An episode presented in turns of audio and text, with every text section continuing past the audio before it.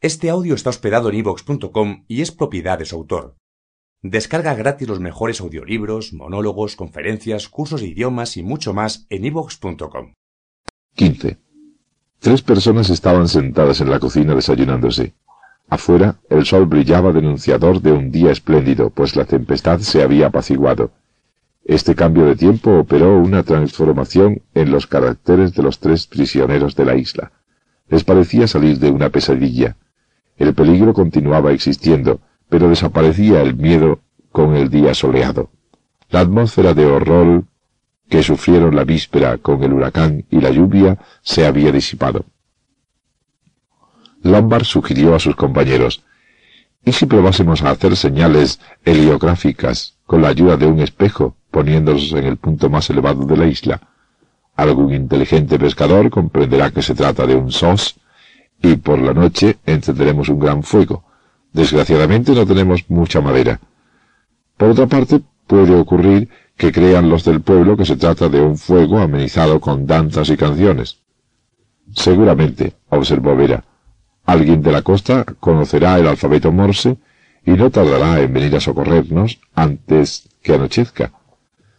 El cielo está despejado, indicó Blar, pero el mar continúa embravecido. Las olas son terribles. Me parece que una barca no podría llegar a la isla hasta mañana. Otra noche que pasar aquí, exclamó Vera. Lombard alzó los hombros. Más vale tomarlo con resignación. Estaremos salvados antes de veinticuatro horas. Confío en ello. Si podemos sostenernos durante ese tiempo, lo lograremos. Será interesante, dijo Blor, examinar la situación. ¿Qué le ha ocurrido a Armstrong? Creo que tenemos una pieza de convicción. En el comedor no quedan más que tres negritos. Eso indica que el doctor ha recibido el golpe de gracia. Entonces, replicó Vera, ¿cómo es que no encuentran su cadáver? Han podido echarlo al mar, observó Blor. ¿Quién? preguntó Lombard. ¿Usted? ¿Yo? Usted le ha visto anoche salir por la puerta y usted ha venido a buscarme a mi dormitorio. Juntos hemos registrado las rocas y la casa. ¿Cómo diablos habría yo tenido tiempo de matarlo y transportar su cadáver a otra parte de la isla? Lo ignoro, dijo Blor, pero de todas maneras sé una cosa. ¿Qué? preguntó Phyllis. Con respecto al revólver, a él me refiero. Es el de usted y aún está en su poder. Nada me prueba que se lo robaran. Pero, ¿qué me está contando, Blor? Usted sabe perfectamente que todos hemos sido registrados con escrupulosidad. Cuerno lo escondió antes que le hicieran el registro, después lo ha recuperado. Cabeza de mula. Le juro que he vuelto a encontrarlo en el cajón y he sido yo el primer sorprendido. No, pero ¿por quién me toma usted? exclamó Blor. ¿Voy a creer que Armstrong u otro cualquiera se lo ha devuelto?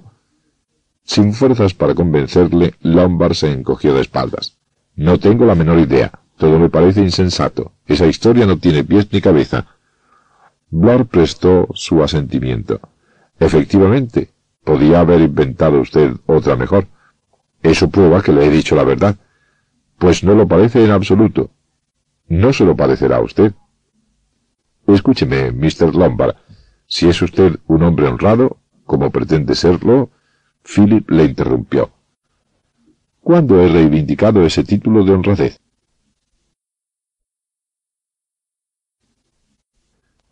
Continuó imperturbable. Si nos ha contado la verdad, no nos queda sino un partido que tomar. En tanto usted conserve ese revólver, Miss Claytor y yo estamos a merced suya. El único medio de tranquilizarnos es el de guardar el arma con los otros objetos encerrados en el armario. Usted y yo continuaremos guardando las llaves. Phillips Lombard encendió un cigarrillo, lanzó una bocanada de humo y le dijo no sea usted idiota.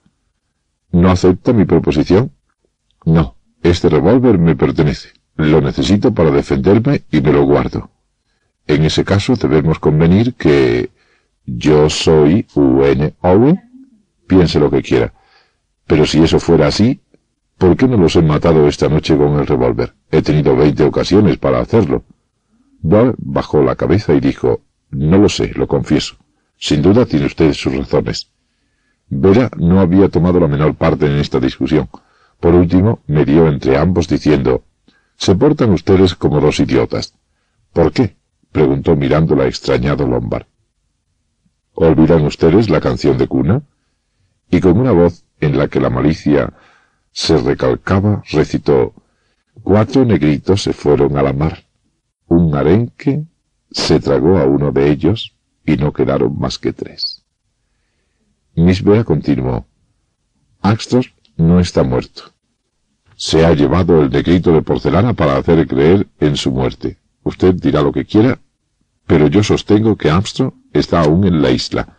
Su desaparición no es más que una estratagema para desviar nuestras sospechas. Quizá tenga usted razón, le dijo Lombard, sentándose. Blood objetó. Su argumentación es muy sutil, pero ¿dónde se ha refugiado nuestro hombre? Hemos registrado la isla en todos sentidos y no hemos hallado ni huellas. Desdeñosamente repuso Miss Clayton. Ustedes también buscaron por todas partes para encontrar el revólver sin resultado. Sin embargo, el arma no había desaparecido de la isla. Lombard murmuró. Caramba, hay gran diferencia de tamaño entre el revólver y un hombre. Poco importa, repitió Vera. Tengo la seguridad de no equivocarme. Observó Blor. Nuestro Mr. Owen se ha traicionado en esta canción. Hubiera podido modificarla algo. ¿No se da cuenta de que tratamos con un loco? Es insensato cometer crímenes siguiendo las estrofas de una canción para nenes. El hecho de disfrazar al juez con una cortina roja, de matar a Roger en el momento en que cortaba leña, de envenenar a Mrs. Roger para que no se despertase más, de poner una abeja en la habitación cuando Miss Brain estaba muerta, creo que no son sino crueles juegos de niños. Es preciso que todo concuerde. En efecto, aprobó Blor, reflexionó un minuto y siguió diciendo, en este caso, la isla no tiene colección zoológica para ajustarse a la estrofa siguiente. Tendrá que buscarla para conseguir sus fines. Ustedes no saben nada. El zoo, la colección zoológica, somos nosotros. Ayer noche no teníamos nada de seres humanos, se lo aseguro. Nosotros formamos el parque zoológico. Pasaron la mañana sobre las rocas del acantilado, dirigiendo por turno, con un espejo, los rayos del sol hacia la costa. Nadie parecía ver sus señales. En todo caso, no respondían. El tiempo era bueno, una ligera niebla brotaba. A sus pies la mar mugía con sus olas gigantescas. Ningún barco aparecía en el horizonte. Hicieron un nuevo registro por la isla sin resultado. No había rastro del médico desaparecido. Vera miró hacia la casa y no pudo por menos de exclamar Estamos mejor aquí al aire libre que en la casa. No debemos volver a ella. Su idea es excelente, observó Lombard. Aquí estamos más seguros, pues vemos si alguien sube y nos quiere atacar. Quedémonos, pues, concluyó Vera. Me parece muy bien, observó Blor, pero tendremos que ir esta noche a dormir. Esa idea me horroriza, dijo Vera estremeciéndose. No podría soportar otra noche como la que acabamos de pasar. No tema, la consoló Lombard. En cuanto se encierre usted en su cuarto, se sentirá segura. Vera murmuró no muy tranquila aún. Quizás sí, y elevó los brazos murmurando, ¿es tan agradable volver a ver el sol? Qué raro. Estoy casi contenta, y sin embargo sigue el peligro. Será por el aire que me da fuerzas y me siento invulnerable a la muerte. Pensaba. Blor miró su reloj de pulsera. Las dos. ¿Comemos? Le repito lo de antes, contestó Vera con obstinación. No entraré en la casa. Me quedo aquí. Respiro a pleno pulmón. Vamos, no sea así, Miss Claytor. Sea razonable. Hay que comer un poco para sostener nuestras fuerzas. La sola vista de una lata de lengua en conserva me produce náuseas, dijo Vera. No quiero comer absolutamente nada. Ciertas personas sometidas al régimen pasan a veces muchos días sin probar bocado. Pues yo, añadió Blor, tengo que comer tres veces al día. ¿Y usted, Lombard? Tampoco me vuelvo loco por la lengua en conserva. Haré compañía a Miss Vera. Blor dudaba si marcharse y Vera le indicó, no tema por mí, no pienso que pueda matarme Lombard en cuanto usted vuelva a la espalda. Si es eso lo que le detiene, váyase tranquilo. Si así piensa, peor para usted, aunque no deberíamos separarnos. ¿Es absolutamente preciso que vaya usted a la guarida de la fiera? Le acompañaré si quiere, ofreció Lombard. No, gracias, quédese aquí. Phillips se echó a reír. ¿Todavía sigo dándole miedo, Blor? Pero no comprende que si tuviese ganas de pegarles un tiro ahora a los dos, nadie podría impedírmelo. Sí, pero eso sería contrario al programa, observó Blor. ¿No debemos desaparecer de uno en uno y de cierta manera? Bueno, dijo Lombard, parece que está usted muy al tanto del asunto. En el fondo no me siento muy seguro al pensar que estaré solo en la casa. Y... acabó Lombard con ironía. Quisiera usted que yo le prestase mi revólver, ¿verdad? No, amigo mío, eso sería demasiado fácil. No se lo presto. Blor alzó los hombros y bajó la cuesta que conducía a la casa. Esto es cual la comida de las fieras del parque zoológico. A los animales les gusta comer a horas fijas. ¿Es que Blor peligra yendo a la casa? Preguntó Vera inquieta. No en el sentido que usted se imagina. Armstrong no tiene armas y físicamente Blor es dos veces más fuerte que él. A mi juicio, Armstrong no está en la casa. Yo sé que no está. Entonces, si Armstrong no está...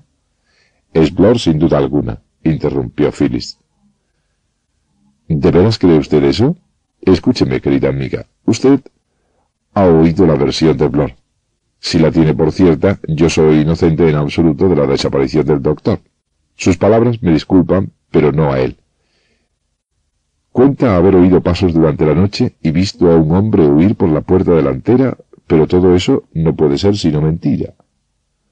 Él ha podido desembarazarse de Armstrong dos horas antes. ¿De qué manera? Lombard encogió los hombros. Lo ignoramos. Pero si quiere creerme, solo es temible una persona. Blor. ¿Qué sabemos nosotros de él? Menos que nada. Probablemente no ha pertenecido nunca a la policía. Parece ser cualquier cosa. Un millonario quebrado, un hombre de negocios chiflado, un loco fugado del manicomio. Un hecho permanece indiscutible, que él ha podido cometer toda esa serie de crímenes. Vera palideció y murmuró suspirando. ¿Y si entre tanto nos atacara? Lombard, respondiéndole dulcemente, acariciando en su bolsillo la culata del revólver, yo vigilo. Esté tranquila. Después contempló a la joven con curiosidad. Ha puesto usted en mí una confianza absoluta, Vera. Por ello me siento profundamente conmovido. ¿Por qué está tan convencida de que no he de matarla? Hay que confiar en alguien, respondió Vera. Creo que se equivoca usted acusando a Blor. Desconfío del doctor. De repente se volvió hacia su compañero. ¿No tiene usted la sensación de estar espiado todo el día? Esos son los nervios. ¿Ha sufrido también, pues, esa sensación? insistió Vera. Temblorosa se aproximó más hacia el joven. Dígame, ¿no piensa usted se interrumpió, pero al cabo de un instante siguió diciendo Una vez leí un libro que trataba de dos jueces invitados por el Tribunal Supremo a un pueblecito de América para aplicar justicia, justicia absoluta. Aquellos magistrados venían de un mundo sobrenatural. Lombard enarcó las cejas y burlándose interrumpióla. ¿Bajaban del cielo, sin duda? No creo en lo sobrenatural. Nuestra cuestión es bien humana. En algún momento lo dudo. Phyllis la miró un buen rato y declaró, es el remordimiento que la persigue. Tras un breve silencio preguntó Lombard, Usted dejó que el niño se ahogara, ¿no es cierto? Vera respondió indignada, No, no, le prohíbo que insinúe tal cosa. Se puso a reír Lombard. Oh, sí, pequeña, yo ignoro el motivo, pero adivino un hombre en todo eso. Una repentina lasitud, un completo abatimiento abrumaron a la joven que balbució con voz monótona. Sí, hay un hombre. Gracias, es todo lo que quería saber. Vera se puso rígida de pronto y exclamó con voz ahogada, motivada por el miedo. ¿No ha oído Lombard? Creyérase un temblor de tierra. No, pero es raro. Se ha producido como una sacudida y hasta me parece haber oído un grito. ¿Y usted? ¿Lo oyó también? Los dos se miraron y volvieron sus ojos hacia la casa. El ruido ha venido de ese lado. Vamos a ver qué pasa. No. Yo no voy, dijo ella. Como usted quiera, pero yo corro para ver lo que ha sucedido. Contra su voluntad, Vera se resignó y lo siguió. Los dos llegaron a la casa. La terraza parecía un sitio apacible bajo el sol. Dudaron un instante antes de entrar por la puerta principal y dieron la vuelta a la casa prudentemente. Descubrieron a Blor tendido con los brazos en cruz sobre la terraza orientada al este. La cabeza la tenía aplastada por un enorme bloque de mármol blanco. ¿Quién ocupaba, preguntó Lombard, la habitación de encima? Yo, y reconozco el reloj de mármol que estaba en mi cuarto sobre la chimenea. Tenía la forma de un oso. Y repitió excitada, tenía la forma de un oso.